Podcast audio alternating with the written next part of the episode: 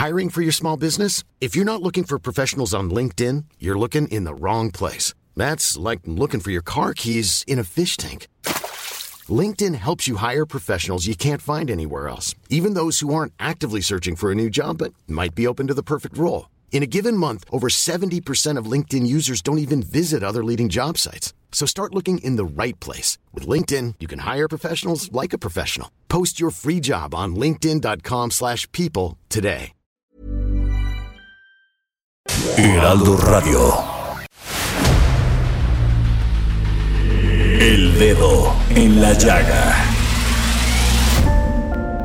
Había una vez un mundo en el que nadie creía. Un país de historias inexplicables. Una nación con personajes asombrosos. Santo Tomás tenía razón. Hay que ver para creer. El México increíble, las verdades que duelen, la voz de los que callan, el dedo en la llaga. Infórmate, diviértete, enójate y vuelve a empezar. El Heraldo Radio presenta El Dedo en la Llaga con Adriana Delgado. Si alguna vez preguntas el por qué, no sabré decirte la razón. Yo no sé. Por eso y más, perdóname.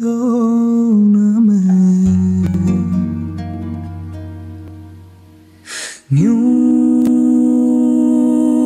sola palabra más, no más besos al alba, ni sola caricia habrá.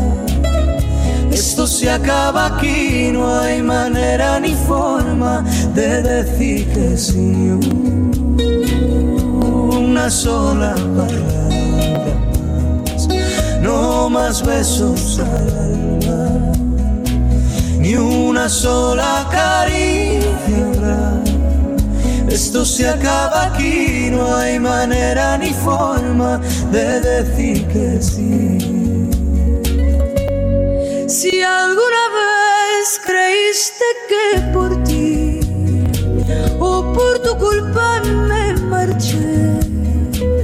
Empezamos este dedo en la llaga este jueves 27 de agosto del 2020. Les saludo con mucho gusto y está usted escuchando Perdóname de Pablo Alborán y Carmiño. Qué maravilla y está aquí con nosotros ya, pues porque hoy es los sustos de la semana con Oscar Sandoval, Samuel Prieto y Jorge Sandoval. Muy buenas tardes a todos. Hola. Buenas tardes. ¿Qué onda? Oye, estoy aquí verdad, verdaderamente impactada porque de veras no puedo creer que los padres de los niños con cáncer y niñas con cáncer sigan en este camino tenebroso, truculento, desgastante, triste, porque siguen teniendo y sigue existiendo deficiencia y desabasto en los, en los medicamentos para el cáncer. O sea, se siguen quejando de que no hay quimioterapias.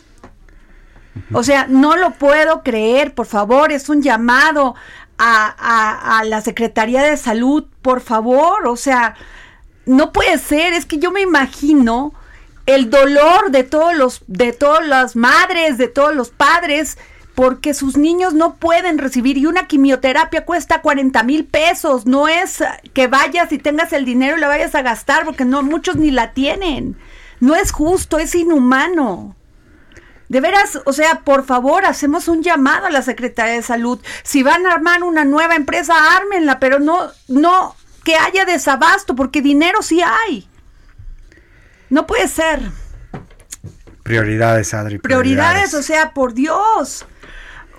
Yo entiendo que el país tiene que seguir su desarrollo, tenemos que eh, Acabar con la construir, construir este parques, construir la refinería, ca- acabar con la corrupción, pero lo que sí es inadmisible es que haya niños sin quimioterapias. La verdad no lo entiendo, lo, lo, digo y me duele el corazón, me duele el estómago, me duele todo y me da muchísimo coraje. Se las dejo ahí porque no puede ser, verdaderamente es indignante, ¿no? Pero bueno, pasemos a otras cosas porque acabo de escuchar a Olga Sánchez Cordero que pues que no es constitucional el tema de de el fuero, quitar el fuero que pidió el presidente Andrés Manuel López Obrador y esto lo pidió en la plenaria de Morena, ¿no? Y este, y también, pues bueno, los comentarios que ha hecho Noroña de que le pasó unos diputados al, a Morena del PT, fíjate nada más, Moro, eh, o sea, Noroña, ¿no? Le pasó los diputados al, al Morena para que tuvieran mayoría. Y ahora, pues como que creo que ya no le hacen tanto caso. no se lanzó con todo contra Morena, ¿no? Y luego también el presidente de, de Morena, pues se lanzó contra Jacob que pues que sí puede participar en la contienda, pero que va a seguir el proceso abierto en su contra para la denuncia de qué hizo con 400 millones de, de pesos. O sea que este culebrón. Uy, da para mucho. da para mucho. Pero bueno, hablando de este tema de de la consulta del fue de quitar el fue de perdón de la consulta que desea el presidente para saber si este si vamos a a, este, a los juicios de los expresidentes eh, tengo en la línea a Luis Carlos Ugalde, que fue, quien es director general de Integralia Consultores, es presidente consejero del IFE. Y pues, si alguien sabe de esto, pues es este Luis Carlos. Luis Carlos, muy buenas tardes. Adriana, muy buenas tardes, gusto saludarte. Oye, Luis Carlos, pues tú cómo ves esto, ¿eh? Cuéntanos si es posible pues, hacerla, si es posible hacer una consulta cuando ahí se viene el proceso electoral del 2021, donde vamos, donde ya vamos a gastar 7 mil millones. Bueno, les, les van a dar a los partidos 7 mil millones para que pues tengan recursos para hacer este, este proceso, pero además, pues cuánto nos costaría una consulta. O sea, verdaderamente no entiendo o la prioridad es enfocarnos en que haya elecciones limpias y democráticas o la prioridad pues es hacer una consulta para ver si le quitan si este si, le, si mandan a juicio a los expresidentes. ¿Cómo la ves? A ver, cuéntanos. Pues se trata, creo yo, de una burla o de una provocación o de una falta, una ignorancia completa del presidente de la República porque la Constitución prohíbe hacer una consulta para el tema que él quiere. El artículo 35 de la Constitución, donde se regula las consultas populares y que el mismo presidente López Obrador pidió que se cambiara en diciembre pasado, apenas en diciembre, para que las consultas pudieran ser cada año y no cada tres como era anteriormente, dice que la consulta no puede hacerse en materia de derechos humanos o de cualquier garantía que pueda afectar esos derechos, esos derechos personales que tenemos todos. Y claramente la presunción de inocencia y el derecho que todos tenemos a un debido proceso es uno de esos derechos humanos que la Constitución establece. Poner a una persona en el escenario y preguntarle al pueblo si es o no culpable y si quieren o no quieren que se le juzgue es violentar sus garantías, es someterlo a eh, una pérdida de reputación, daño moral, afectar su presunción de inocencia y por supuesto que no se puede hacer. Entonces, eh, eh, está prohibido por la Constitución de tal forma que no es procedente. La Suprema Corte va a decirle al presidente que esto no procede. Pero ¿a poco no habrá nadie que se lo diga al presidente? Porque, bueno, pues, o sea, fíjate, además, la pregunta que se proponga según el artículo 21 de la Ley Federal de Consulta Popular dice, la pregunta que se proponga para la consulta deberá ser elaborada sin contenidos tendenciosos o juicios de valor y formulada de tal manera que produzca una respuesta categórica en sentido positivo o negativo y o negativo y deberá estar relacionada con el tema de la consulta. Pues el hecho ya nada más de preguntar ya es tendencioso. Así es, así es, es tendencioso, la materia no procede y además otro tema muy importante, Adriana, eh, para salvo Peña Nieto, en el en el resto de los expresidentes cualquier delito que hubiesen cometido ya prescribió. Entonces no puedes llevar a un juicio a Salinas de Gortari que dejó la presidencia hace tres, 30 años. Esto es un engaño, esto es una burla, es una provocación no es procedente, incluso políticamente hablando, hay un tema también muy relevante. El presidente está obligado a perseguir el delito, así lo establece la ley. No puede estarle preguntando al pueblo si quiere o no quiere que se someta a juicio a alguien que es culpable. Esto es violentar la ley. Sí, menos si no hay una investigación, ¿no? O sea, tendría que abrirse una investigación y un proceso para ver si, no si es culpable. preguntándole a la gente si quiere que se abra o no se abra una investigación, porque además la pregunta que tú le harías a la gente en 2021, pues no puede ser solamente, oye, ¿quieres que los enjuiciemos? Pues tienes que decir bajo qué criterio o por qué razón o cuál es el motivo. Claro. Entonces, no tiene pies ni cabeza, Adrián. Oye, de, te quiero invitar a escuchar lo que nos dijo el maestro Carrancay Rivas, eh, el maestro Raúl, el doctor Raúl Carrancay Rivas sobre este tema, para, para que me des tu opinión. Sí. El artículo 108 de la Constitución establece en su último párrafo que el presidente de la República durante el tiempo de su encargo solo podrá ser acusado por traición a la patria y delitos graves del orden común. Ellos, me refiero a los expresidentes, ya no están en su encargo, por lo tanto nunca podrían ser acusados de estos delitos. La consulta se va a llevar a efecto preguntándole al pueblo qué opina acerca de que se les enjuicie o se les investigue por la comisión de otros delitos. Eso sí sería en principio posible, porque no se trata de traición a la patria ni de delitos graves del orden común, porque tenemos el 114 de la propia Constitución que establece un plazo prescriptorio y que dice que este no podrá ser inferior a tres años. Evidentemente, ya ese plazo se ha, se ha cumplido de sobra en tratándose de los expresidentes.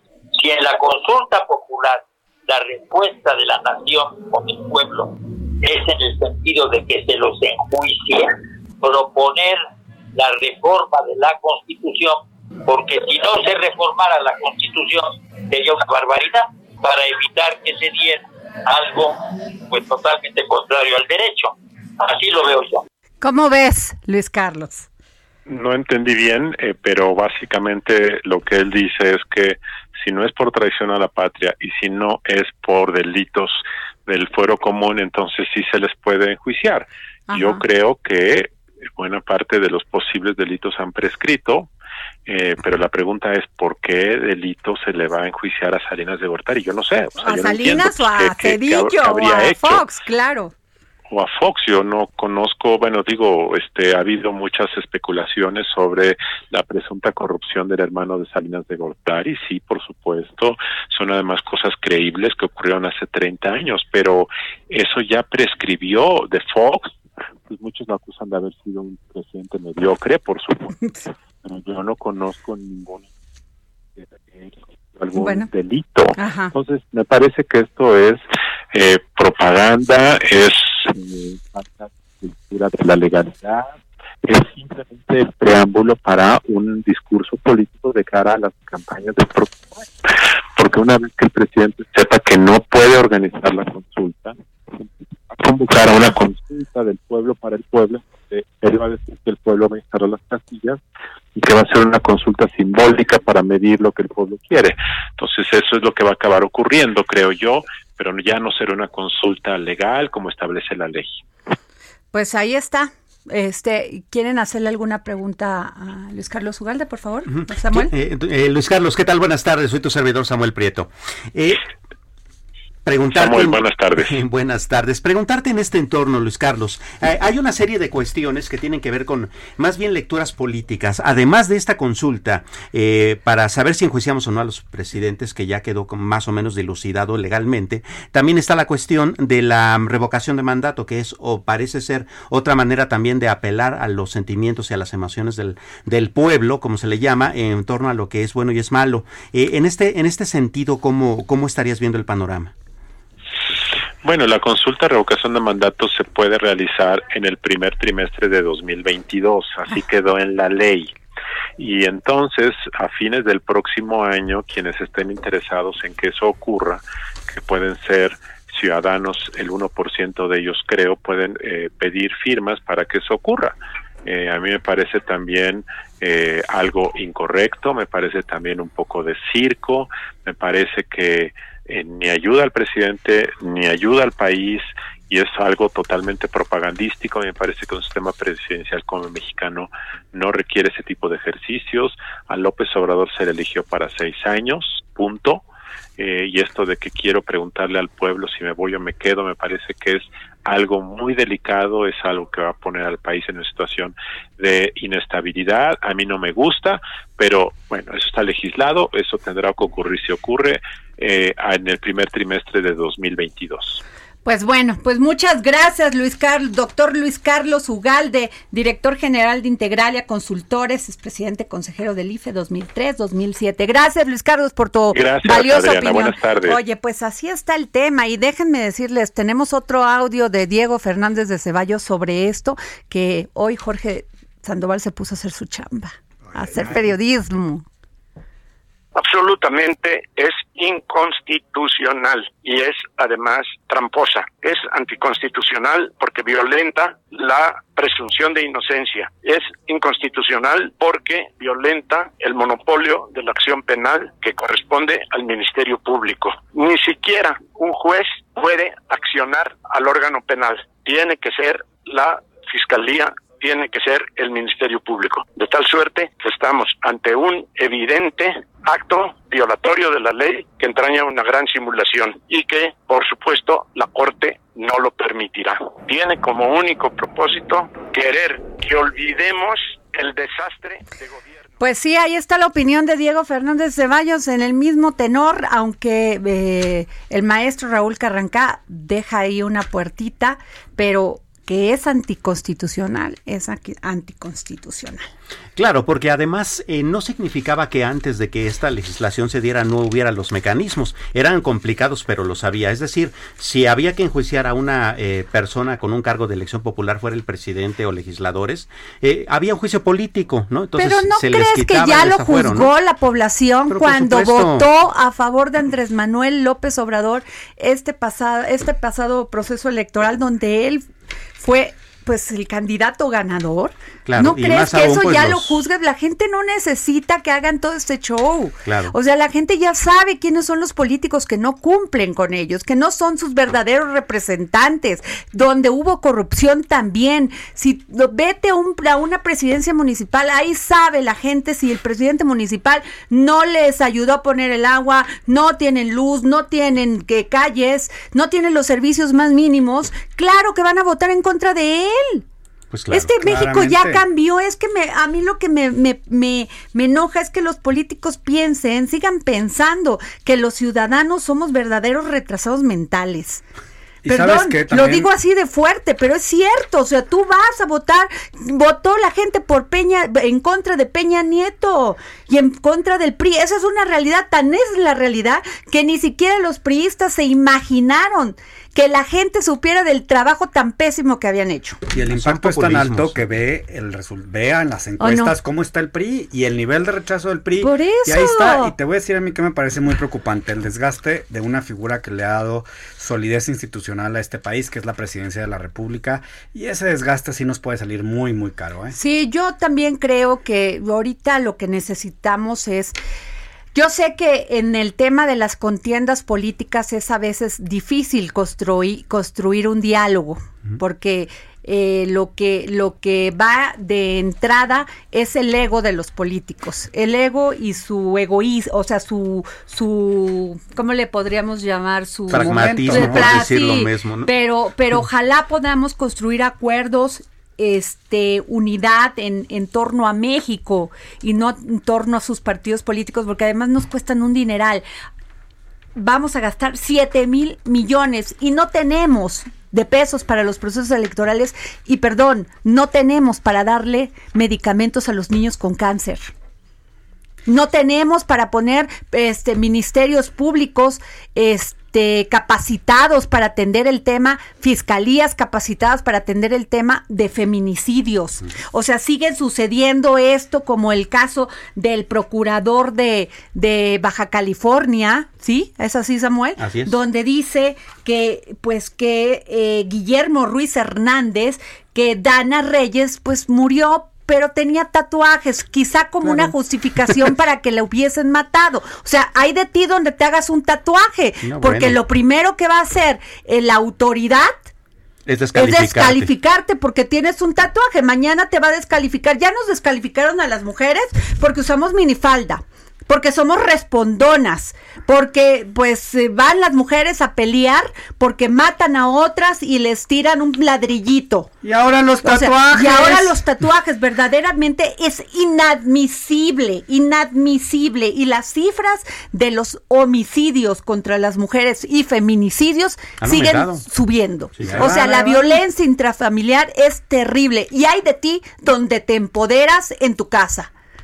Porque no de que agarres y laves los trastes. Hay de ti donde le contestes al marido o le contestes al papá. Pácatalas.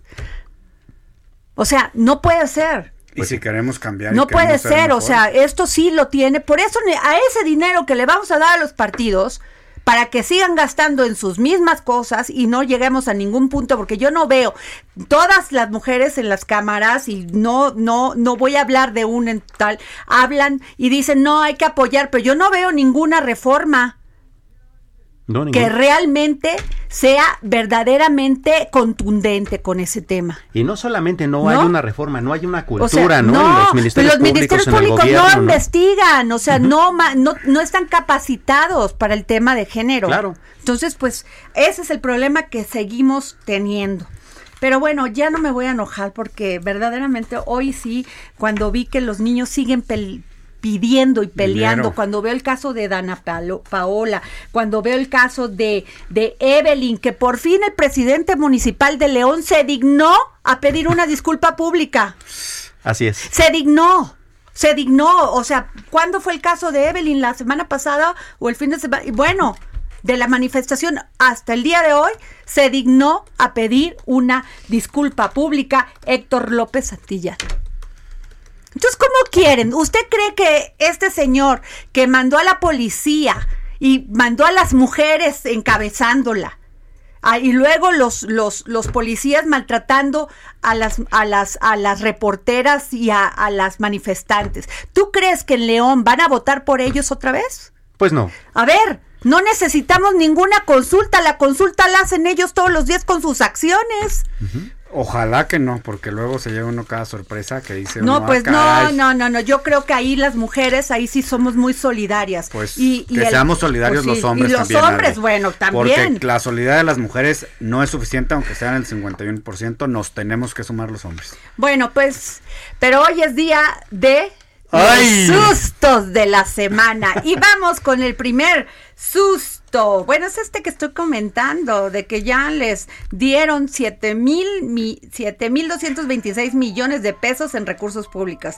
Pero pues ese ya lo comentamos. Nada más quiero decir una cosa de ese susto. Aquí en el dedo en la llaga, Pamela San Martín, exconsejera, señaló claramente que al INE se le pueden recortar recursos como institución, pero eso no puede incluir a los partidos políticos. Esto lo traigo a colación, pues porque ahí está claro que quienes legislan, pues no van a legislar tener Claro, menos lanita ellos. claro, y aquí seguimos porque no gastando. importa que pierdan y que la gente ni siquiera salga a votar, le seguimos dando dinero. No importa que la gente los rechace ¿Estás de terriblemente. ¿Y qué hacen con ese dinero? Porque ¿quién los fiscalizas? ¿Tú crees que ha hecho buen trabajo? Espero que ahorita Carla Humphrey haga ese trabajo de fiscalización. Porque ¿quién los está revisando que no gastaron o que se llevaron una lana diciendo que fueron a hacer trabajo político a algún municipio o a alguna que este, colonia? Y luego le llaman trabajo político ¿No? a cada cosa, Adri. Pues sí, ¿no? No, a ver. Digo, quienes, quienes hemos trabajado ¿O y no, andado en ese tema, Sí, y tú claro. que has andado en calle, sabes que el trabajo político es andar en calle con la gente, no andar en el glamour Pues eso que es lo que hace el muchos. presidente. A ver, el presidente Andrés Manuel López Obrador, López Obrador ganó precisamente por hacer trabajo Por político, andar por calle. andar de casa en casa durante 20 años. Claro. Y estos pues quieren que con el dinero creen que eso va a sustituir el, el ir, darte la cara y despedirte el voto. Pero bueno, nos vamos a un corte y regresamos aquí en el dedo en la llaga.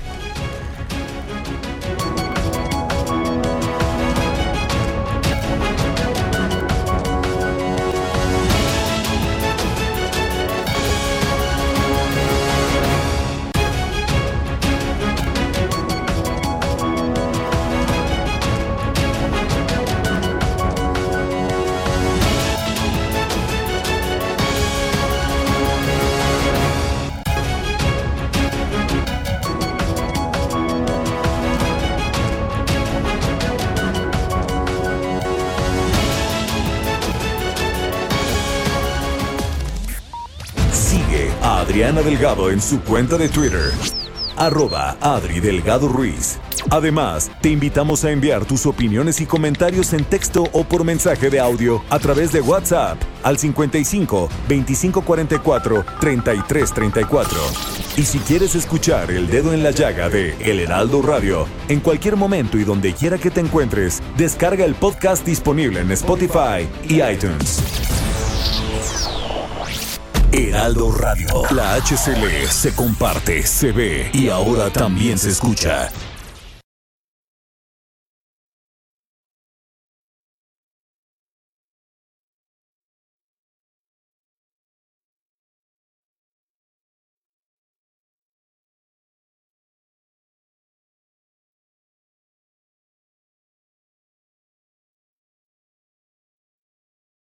Heraldo Radio.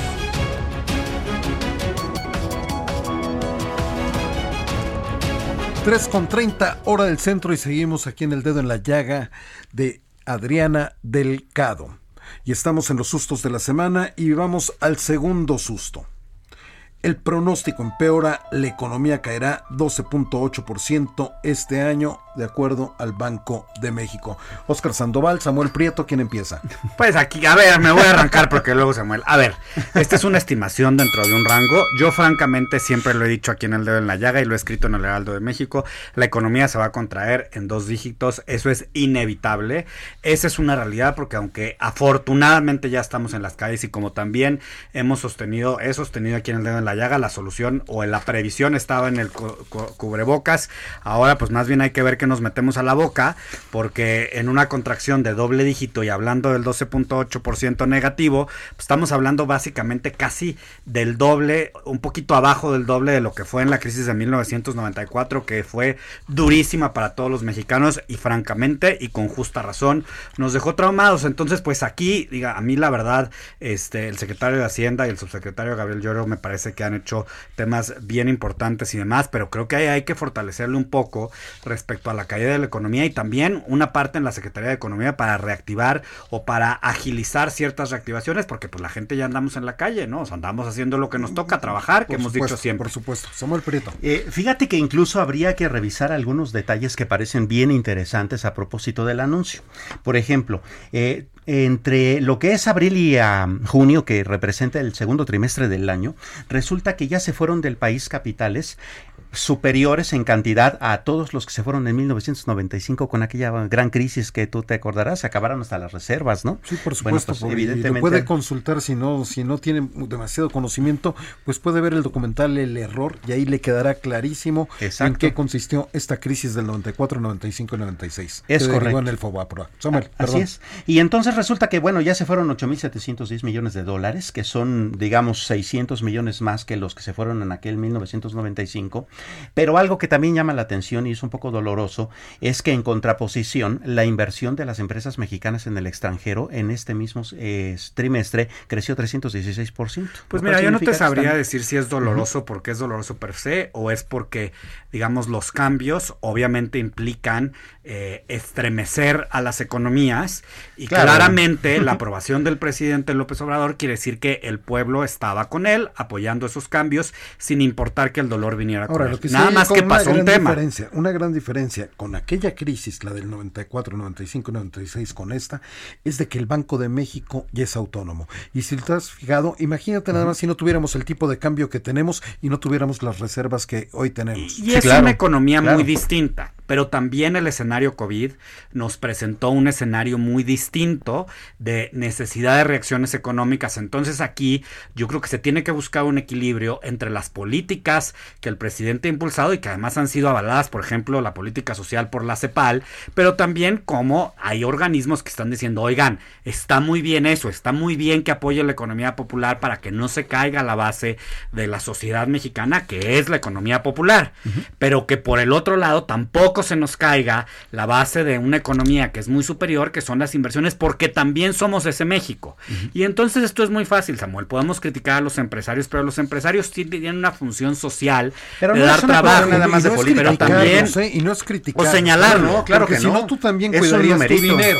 Hay que a eso voy, a, que los empresarios también tienen que cuidar no solo su dinero, sino la generación de dinero y de empleo, porque no es los empresarios no solamente están diciendo, o sea, pero una cosa es el dinero de la empresa, a ver, un momentito. Y es, hay que también considerar una cosa. No todo lo que tiene que ver con economía tiene que ver con una política pública o con el gobierno. Ponemos dos ejemplos rapidito. No, y cada vez menos, afortunadamente, que el gobierno regule la economía de un país. Por supuesto. Dos numeritos muy rápidos. Primero, la calificación crediticia de la deuda mexicana ha estado bajando con, con varias calificadoras y no tiene que ver con que el gobierno lo esté haciendo no mal. Tiene que ver con el simple hecho de que un, el nivel de una deuda se mide en relación con su tamaño al Producto Interno Bruto y entonces nuestra deuda haya crecido o no, sí creció en términos de su relación con el Producto Interno Bruto porque nuestro PIB se hizo más chiquito, ¿no? Eh, nada más en el, en el trimestre, eh, trimestre anterior se hizo 18% más pequeño, ¿no? Entonces, en, en, ese sentido, pues la proporción aumentó. Y la otra es que sí, de, de repente esas inversiones hacia el extranjero permiten que haya un rebote eh, productivo hacia la economía mexicana, ¿no? Entonces sí es importante, sí es importante. Pero sería mejor ciertamente que fuera en México, pero para eso necesitamos generar condiciones para la economía popular, que es importantísimo, y ahí el presidente tiene un acierto súper trascendente, tanto que tiene una aprobación suficiente a pesar del desgaste natural del gobierno, pero el otro lado también cuenta.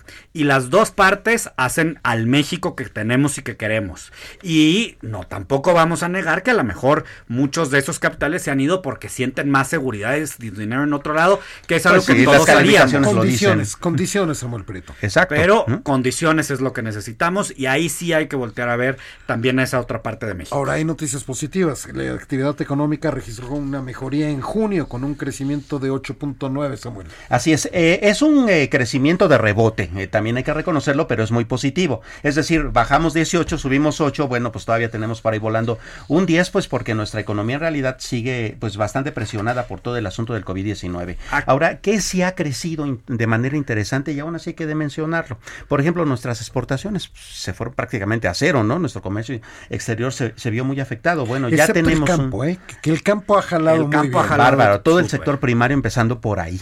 ¿no? Y este, bueno, tenemos ya un superávit comercial. Tampoco son eh, las supernoticias. Un superávit se da en tanto tú eh, gastas más de lo que obtienes, ¿no? Y entonces, pues básicamente habíamos comprado mucho menos y por eso tenemos ese, ese superávit. Pero por lo menos lo que sí tenemos claro es cuál es la base mínima sobre la cual va a empezar a realmente a reemerger la economía mexicana. Es decir, ya tocamos fondo, como bien lo ha comentado este, el presidente y el secretario de Hacienda, pero ese, ese rebote es el que nos va a permitir establecer el ritmo de la recuperación real, ¿no? Pero a ver, no confundamos lo obvio, que lo obvio es que obviamente cuando saliéramos a la calle con un semáforo naranja, se iba a reactivar la economía e iba a crecer. Pues aquí la pregunta, aquí la pregunta, pues ya sé Samuel, pero hay que dejarlo muy claro porque hiciste mucho rollo. Luego me acusan a mí de rollero y ahora tú te pasaste.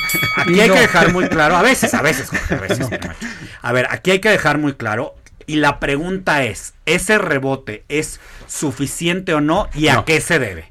Se debe a que estamos impulsando la economía, porque hay veces que es importante tirar la economía para que el rebote, porque es la ley de la física, las cosas caen y suben con la misma intensidad y con la misma fuerza. La diferencia es que hacia abajo hay piso y al cielo es el límite, y el cielo pues está hasta pues el universo. Mira, eso que se les ocurrió en el Fobapro en el 95, el rebote tardó un poquito. Pero fue, fue al final de cuentas, al final de cuentas, sí, dejó la solidez de la economía mexicana, ahí sí, y vean el documental Sí, porque tomamos medidas. claro, y aquí dime qué medidas estamos tomando. Aquí la pregunta es justo esa, mi Jorge. ¿Qué medidas estamos tomando a partir no solamente de la pandemia, sino una nueva, nueva realidad de la economía? Y no me voy a cansar de insistir que el que haya inflación baja y un tipo de cambio estable quiera decir que no hay crisis. Hay crisis y es ah, muy severa y la crisis no solamente corresponde al COVID. Claro, ah, porque no tampoco me voy a cansar de insistir, movimiento económico, y tampoco me voy a cansar de insistir que el primer trimestre, cuando todavía no estábamos este, confinados, cayó la economía. Entonces quiere decir que tenemos que revisar también ciertos temas que estamos haciendo y no solamente es el gobierno, es la economía en su conjunto, que somos los consumidores, las empresas, las micro pequeñas y grandototas empresas y quienes andamos en la calle eligiendo qué compramos y qué no. Muy bien, hasta aquí el segundo susto. Vamos al tercer susto de la semana.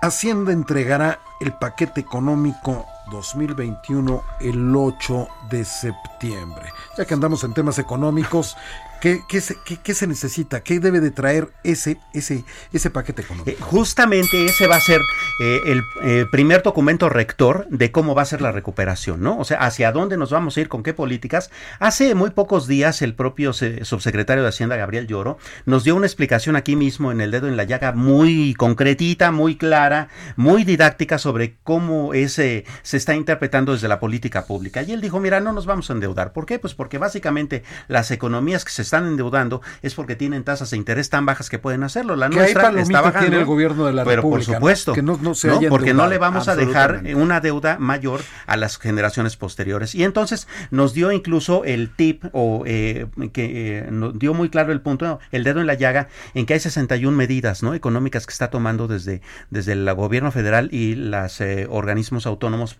económicos para que esto, esto jale. lo que es bien interesante además es que al parecer el tono del subsecretario Llorio en ese sentido, pues eh, está teniendo que ver mucho con explicarlo con transparencia. Si revisa su cuenta de Twitter, ya hay el primero de, él promete una serie de varios videos en que nos va a explicar con peras y manzanas cuál es el proceso del paquete económico y hacia dónde vamos. Eso está bastante interesante. es muy importante en comunicación y sobre todo en materia económica. A mí me parece fundamental y como decía hace rato a mí el subsecretario Llorio, me parece además un tipo súper serio, muy serio, sólido. No anda haciéndole, ahora sí como dice nuestra querida Adriana, la faramaya, anda en su chamba y punto. Pero ¿qué creen? No todo corresponde a la Secretaría de Hacienda y también hay que voltear a ver cómo al final de cuentas el Congreso de la Unión, la Cámara de Diputados, distribuye los billetes y cómo le hacen y a dónde se van y cómo se van. Hace rato Adrián hablaba del tema de las mujeres. Y ahí, y de, las medicinas, y hay muchas mujeres, porque además la paridad de género, y ahora todos somos muy iguales y tenemos que estar igual uno a uno ahí, pero pues ahora que se vea también en la Cámara de Diputados y en el paquete económico eso. Y luego también quienes van a criticar, porque yo no soy diputado, entonces yo no pudiera votar y aventarme la, el pleito no, pero allá. Tú votaste pero aquí, tu representante, yo ¿no? sí, pero... Ay, y le delegaste ahí tu voz y tu voto, ¿no? Ay, ay, ay, Jorge, ahí no me hagas entrar en ese tema, porque ahí sí me va a aventar un rollote que no acabamos. Pero a lo que voy es, sí podemos decir desde aquí, señores diputados, quienes no estén de acuerdo con la política económica del presidente, una forma de influir en la política económica es también poner los pesos y centavos donde ustedes creen que correspondan y nada que votito por aquí, votito por allá, porque no quiero que me agarren en mis triquiñuelas o quiero que me den lana para mi municipio y para mi siguiente campaña a legislar, porque ¿qué crees? En el voto no está solamente en quién sentamos en ese curul, el voto está en qué queremos para nuestro futuro que esa persona va a decidir. Y más aún corregir eh, ciertos desequilibrios que se dieron de una manera bastante fuerte fuerte, entendible pero fuerte, ¿no? Por ejemplo, estos organismos que tuvieron reducido en un 80% de tajo eh, desde la mitad de este año eh, administrativo eh, sus presupuestos en términos de operación versus el hecho de que como acabamos de comentar en este en la primera media hora del Diego del dedo en la llaga, el gasto para los partidos políticos únicamente habrá reducido en 200 millones de pesos en para esta campaña electoral, es decir, se van a quedar todavía con 7226 millones de pesotes que bueno, entonces ya no quedó tan justo, ¿no? Que muchos partidos los deben. O sea, que se lo gastaron antes y entonces ahora estamos pagando las deudas de los partidos políticos para qué? Para que perdieran y partidos políticos en los que la gente además no confía y así lo dicen las encuestas. Exacto, pues en serio, ¿a, le a ver, ¿cómo debe de venir ese paquete? Mira, yo creo que ese paquete económico, según Oscar Sandoval, tiene que priorizar políticas económicas que impulsen, quienes verdaderamente impulsan la economía, que son las micro y pequeñas empresas, en equilibrio con las grandes empresas que empiecen, a, que paguen sus impuestos, que hagan el tema y que los programas sociales vayan focalizados no a que le demos dinero a la gente, sino a que ese dinero verdaderamente se gaste en reactivar la economía y no en una economía de subsistencia y la economía de subsistencia es el dinero mal invertido y no la gente lo hace porque no tiene de otra, pero tenemos que cambiar ese tema.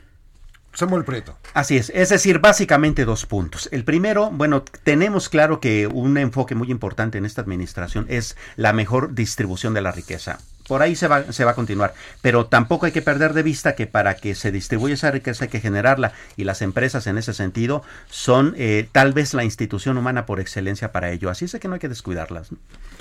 Muy bien, muchísimas gracias Oscar Sandoval, muchísimas gracias Samuel Prieto, pero no se me vayan, los invitamos a que también se queden a escuchar al maestro José Luis Camacho. La opinión de José Luis Camacho en el dedo en la llaga.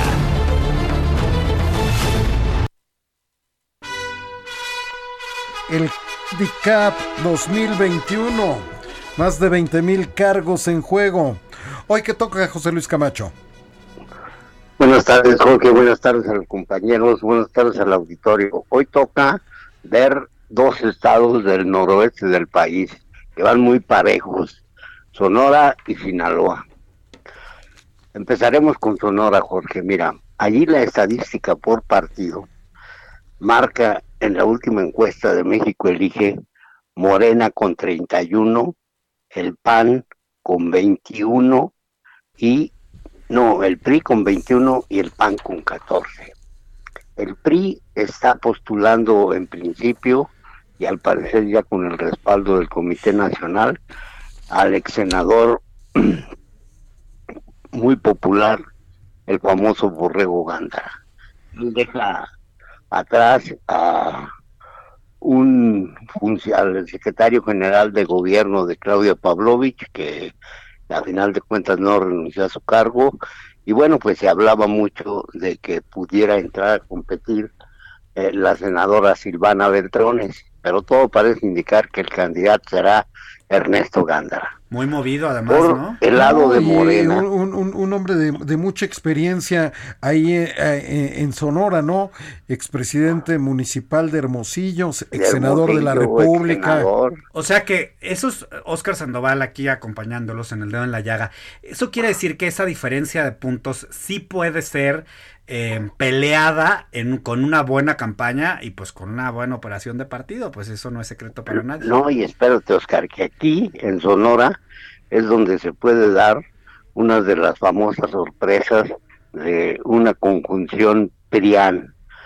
Imagínate que Lili Telles, que inició en este sexenio como senadora por Morena, encabezando la fórmula, ella y en segundo lugar estaba Alfonso Durazo, Lili Telles abandona la bancada y ahora es coqueteada tanto por el PAN como por el PRI, porque sumados el PRI, sus 21 puntos y los 14 de el PAN, pues superan hasta técnicamente a los 30, a los 31 que lleva Morena. Por eso será muy interesante ver si Durazo llega en un ambiente de unidad, si no sigue por allí peleando la nominación, la alcaldesa de eh, Hermosillo, precisamente, Celida López, quien en un tiempo fue gente muy allegada al exgobernador Guillermo Padres, pero además la división en el estado de Sonora, no solamente PRI, Morena, PAN, este, mm, PAN tiene a Javier Gándara, un primo de Ernesto Gándara, y a un expriista, Antonio Esteazarán, que en el sexenio pasado fue pues un funcionario muy allegado, el secretario de Gobernación, y esto, y esto, también nos muestra que eh, a pesar de que pareciese desde, al menos desde la Ciudad de México, a veces una elección, digamos, de todo el país o federal, en realidad son 32 elecciones locales y por supuesto 15 en donde se juega el gobernador. Es decir, que el, el, el, tema local juega muy importante porque como decía Ari hace un rato, pues ahí la gente sabe qué se hizo bien y qué se hizo mal y digamos la gente sabe qué sí se llevó y qué no se llevó este cada candidato gobernador o gobernador o cualquiera que sea la posición pública que tiene, ¿no? Así es, tienes toda la razón. Yo creo que este experimento pues va a ser muy revelador de en realidad cómo está el pulso nacional con no solamente con respecto a, a, lo que son los grandes asuntos y los grandes problemas nacionales, sino cómo ve la gente en sus casos particulares lo que pudiera pasar con diferentes este eh, mm, escenarios de postulación de candidatos. Maestro Camacho, buenas tardes, soy Samuel Preto. Entonces, eh, dada, la, dada la idea de cómo están, eh, digamos, eh, distribuidas las posiciones políticas allá en el estado de Sonora, ¿qué podríamos esperar? ¿Que haya tal vez una competencia de dos punteros? ¿De que haya entonces mejor una coalición? ¿Cuál podría ser el panorama? Incluso considerando que pues la izquierda también no, no juega mucho todavía en el norte del país, ¿no? Pues no, mira, ahí la gran eh, fortaleza del secretario de Educación Pública, Alfonso Durazo, que ha tenido una trayectoria, pues, este, ciertamente controvertida a, nivel político en el estado de Sonora, ha sido funcionario del PAN con Vicente Fox, ni más ni menos fue secretario particular, al que luego le renunció en una carta bastante agresiva. Después, pues, se pues se fue con Morena, acompañó a Andrés en momentos muy especiales. Y antes secretario particular de Luis Donaldo Colosio. Sí, fue un secretario particular también muy importante y pues él ese cargo lo ostentaba en el momento en que Colosio fue asesinado, o sea que con todo ese bagaje pues llega un candidato fuerte como Alfonso Durazo, porque como bien decías, Samuel no pintaba mucho allá no pinta mucho la izquierda en el norte del país. Yo creo que esos van a ser este, pues eh, elementos que en un momento determinado eh, como como viendo lo dicen ustedes en un recuento de qué sí se hizo y qué no se hizo en un momento determinado con estos números verdad pues se puede eh, la balanza se puede inclinar en favor de cualquier lado, una alianza PRI, Acción Nacional en Sonora, sería una respuesta a la inseguridad que ha estado padeciendo la entidad, pues cuando menos en el último año y medio, y ya en el último año y medio, pues el partido gobernante en México ha sido, sin lugar a dudas, Morena, de tal suerte que, pues esperemos que en un momento determinado eh, hay eh, vaya a haber allí una, una pelea bastante cerrada y todavía se mueve por allí inquieta. Ella fue senadora por el Partido del Trabajo, pues la actual director de la directora de la CONADE, Ana Gabriela Guevara, la famosa exvelocista mexicana. Oiga, pues la prensa local debe estar a duros los garrotazos, ¿no? No, para todo lo que dan. O sea, no, no deben parar. porque a mí la verdad, eso es una de las cosas que me gusta de la democracia, ¿no? O sea, que a nivel local y de esta vida y de la política, a nivel local se vive muy distinto. No son estos temazos, ¿no? De los que luego discutimos. Son estas cosas pequeñas que a la gente sí le importan y sí le agobian. Entonces, pues a mí eso me parece súper interesante. Y hay que ver cómo cierra su gobierno la gobernadora Pavlovich, ¿no? Mi querido José Luis, también que eso va a contar mucho en el ánimo del elector. Exactamente. A nivel federal, la crítica es contra la inseguridad. A nivel municipal, Célida López pues no ha tenido una acción muy afortunada en Hermosillo y a nivel estatal pues también ha tenido sus este, puntos negativos y puntos positivos la gobernadora Claudia Pavlovich. O sea que Sonora, como te digo, y en la encuesta de México Elige, puede en una coalición o incluso en un desplome del candidato de Morena que ahorita va en primer lugar con más de 30 puntos, con un punto, 31 puntos, pues en un desplome cae y lo alcanza un priista que puede subir de 20 a 25 puntos. Va a ser muy interesante pues el experimento en, en la tierra de Plutarco Elías Calles y y, de Álvaro Obregón, ni más ni menos. Menos mal que solamente mencionaste a ellos, mi querido José Luis. Nos quedan 30 segundos, mi querido José Luis. rápidamente, este... Sinaloa, para no quedarme con ella en el... Muy bien, los nombres, vengan. Y, profundizamos el lunes. Por el PRI van Juan Alonso Rocha Mejía, va Rosy Fuentes, la esposa del gobernador, va Barrio Zamora Rocha, va Jesús Valdés, va el ex, senador eh, Aarón Irizar, y también hay un fenómeno de PRIAN allí que se puede dar con cualquiera de estas tres gentes, el empresario Jesús Vizcarra, que es de origen del PRI, Juan Pablo este Castañón y la empresaria Edna Fongo. El lunes profundizamos, José Luis, sobre Sinaloa. ¿Eh? El lunes profundizamos sobre Sinaloa. El lunes profundizamos sobre Sinaloa. Ahí tienen el adelanto, ya tienen los nombres de José Luis Camacho, gran periodista. Muchísimas gracias, José Luis. Y gracias a todos ustedes, a nombre de Adriana Delgado, les agradecemos que hayan estado este día aquí acompañándola en su programa El Dedo en la Llaga. Muchísimas gracias, Oscar Un Sandoval. gusto siempre estar aquí con Muchas gracias, Samuel Prieto, por estar aquí. Y los dejamos en la frecuencia con Javier Solórzano.